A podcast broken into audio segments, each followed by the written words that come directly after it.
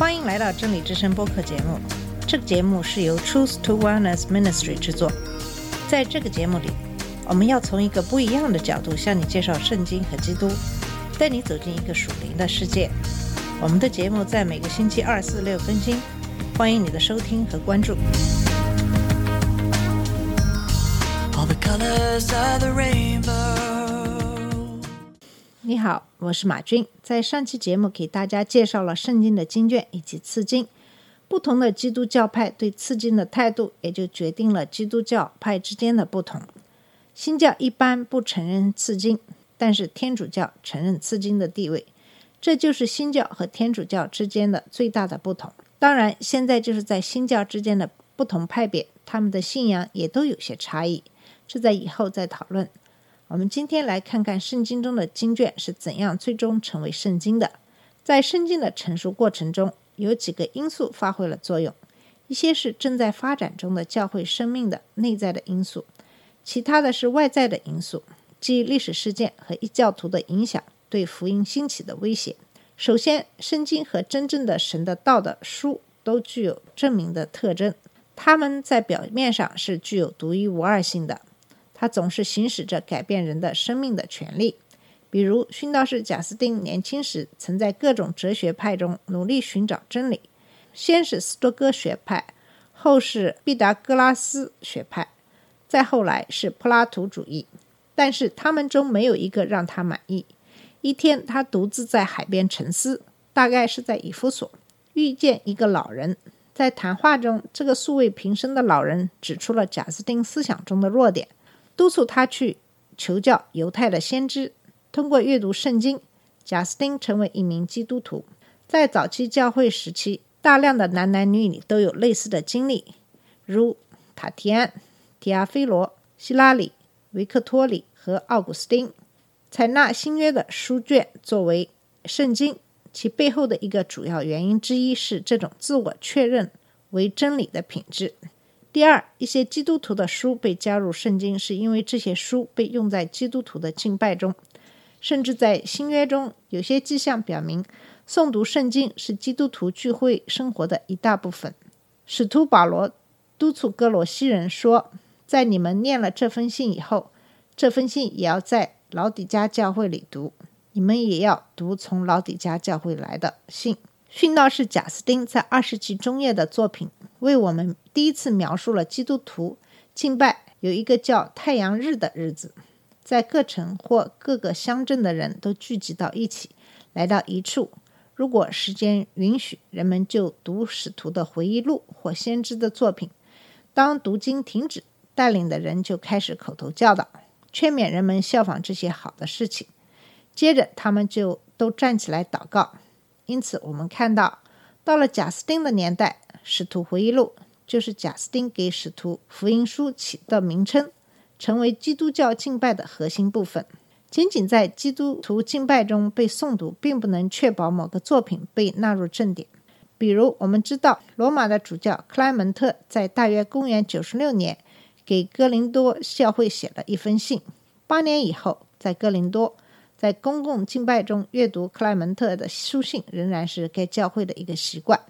但是，克莱门特的信并没有被列入正典，在教会敬拜中诵读的经卷具有特殊的地位，已经开始走在进入圣经正典大门的道路上。但是，其中一些经卷并没有最后被列入正典。第三，或许是一本基督徒的书被收入新约的基本原因是与使徒的关系。检查这本书的有效性的方法是看这本书是不是由使徒所写的。或是起码是由跟使徒有直接接触的人书写的。在教会早期，使徒在教会中的作用是其他人所不能够取代的。早期的信徒总是把他们看成是一批与主有着独特关系的人。耶稣不是说过：“人接待你们，就是接待我吗？”这是马太福音十章四十节。罗马的克莱门特反映了基督徒的这种普遍具有的心态。他写道。主耶稣差遣使徒将福音传给我们。耶稣基督是神差来的，因此基督来自神，而使徒则来自基督。教会建立在使徒之上，以之为根基。因此，任何福音书或书信，如果具有使徒的权威，就很可能被收入圣经。给予充分的时间，在以上的因素可能还有其他因素的影响下，可能就可以拟定一份基督徒正典的目录。但是有些事件使得教会不得不尽早确定正典。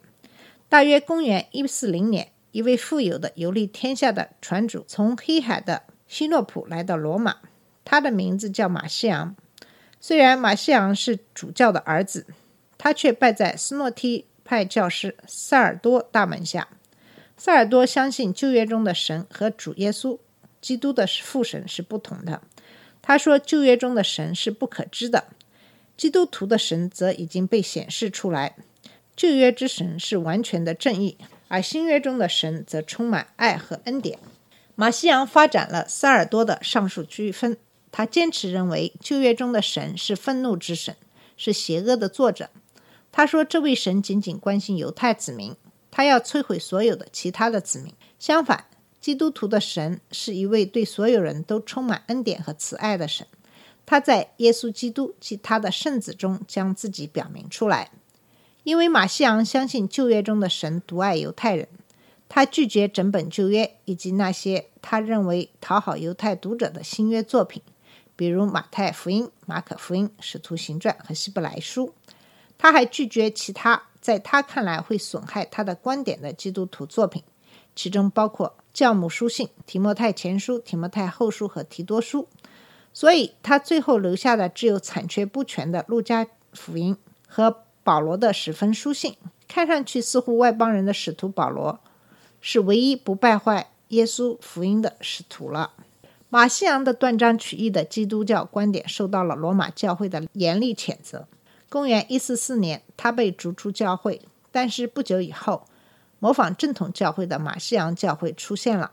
他们有自己的牧师和礼仪，比如，由于他们教导苦修，他们没有在圣餐中使用葡萄酒。马西洋派的信仰蔓延到斯诺提派，马西洋派本身也受到斯诺提派观点的影响。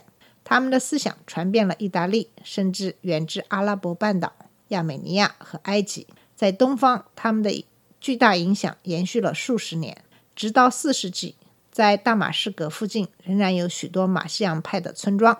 然而，更重要的是，马西昂向正统的教会提出了两个问题：他依照保罗的形象制定新约经卷书目，他否定旧约。马西昂对保罗的崇拜不是没有偶像崇拜嫌疑的，在他看来，保罗是伟大的律法之敌。是伟大的福音的发言人，他事实上是教会中至高无上的人物。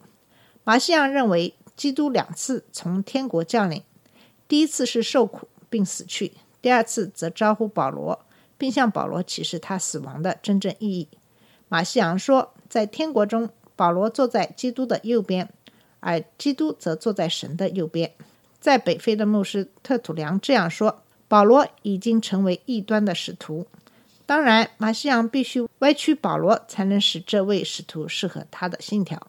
但他还是给教会带来了难题。教会怎么能将保罗书信当作神的话语，却又不赞同马西昂的教导呢？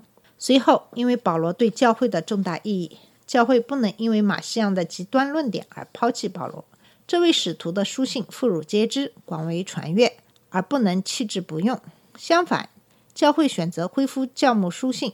及其他使徒的书信，通过使徒行传作为桥梁，把所有的书信和福音书连接起来。当教会真是由保罗传播的神的恩典的时候，他们也认识到抛弃旧约无异于自杀。没有旧约，新约还有意义吗？通过保留旧约，教会强调以下两个重要的观点：第一，他们坚持基督教的信仰应该把创造的神看成是救赎的神。马西洋的信息过于简单。马西洋不但误解了旧约，他打破了在基督徒圣经中所看到的统一，就是同样的创造世界的神也是拣选以色列的神。但是神寻求通过耶稣来改造他的创造，耶稣完成了以色列的命运。第二，通过保留旧约，教会理解历史对基督徒信仰的重要性。基督教是历史性的宗教，因为他的信仰起源于历史本身。是在一个特殊的地方和特殊的时间，神亲自参与了人类的事物。这就意味着基督徒凭信心生活，就包括面对人类存在的谜团，生活中所有的主啊，为什么？然而仍然相信神的美意。如果说异端分子马西扬推动了教会去思考如何成书新约的话，另外一位名叫孟塔努的麻烦制造者则强迫教会思考如何结尾新约。好了，我们今天的节目就到这里，在下一次节目里会继续给你讲圣经的形成。谢谢你的收听，我们下次节目再见。这里是真理之声播客节目，真理之声是 Truth to Wellness Ministry 旗下的一个节目，由 Truth to Wellness Ministry 制作和播出。如果你有什么想跟我们分享，请给我们发电子邮件，我们的邮箱地址是 truth to wellness at gmail dot com。你也可以直接去我们的网站 www dot truth to wellness dot com 浏览更多的信息。下次节目再见。All the colors of the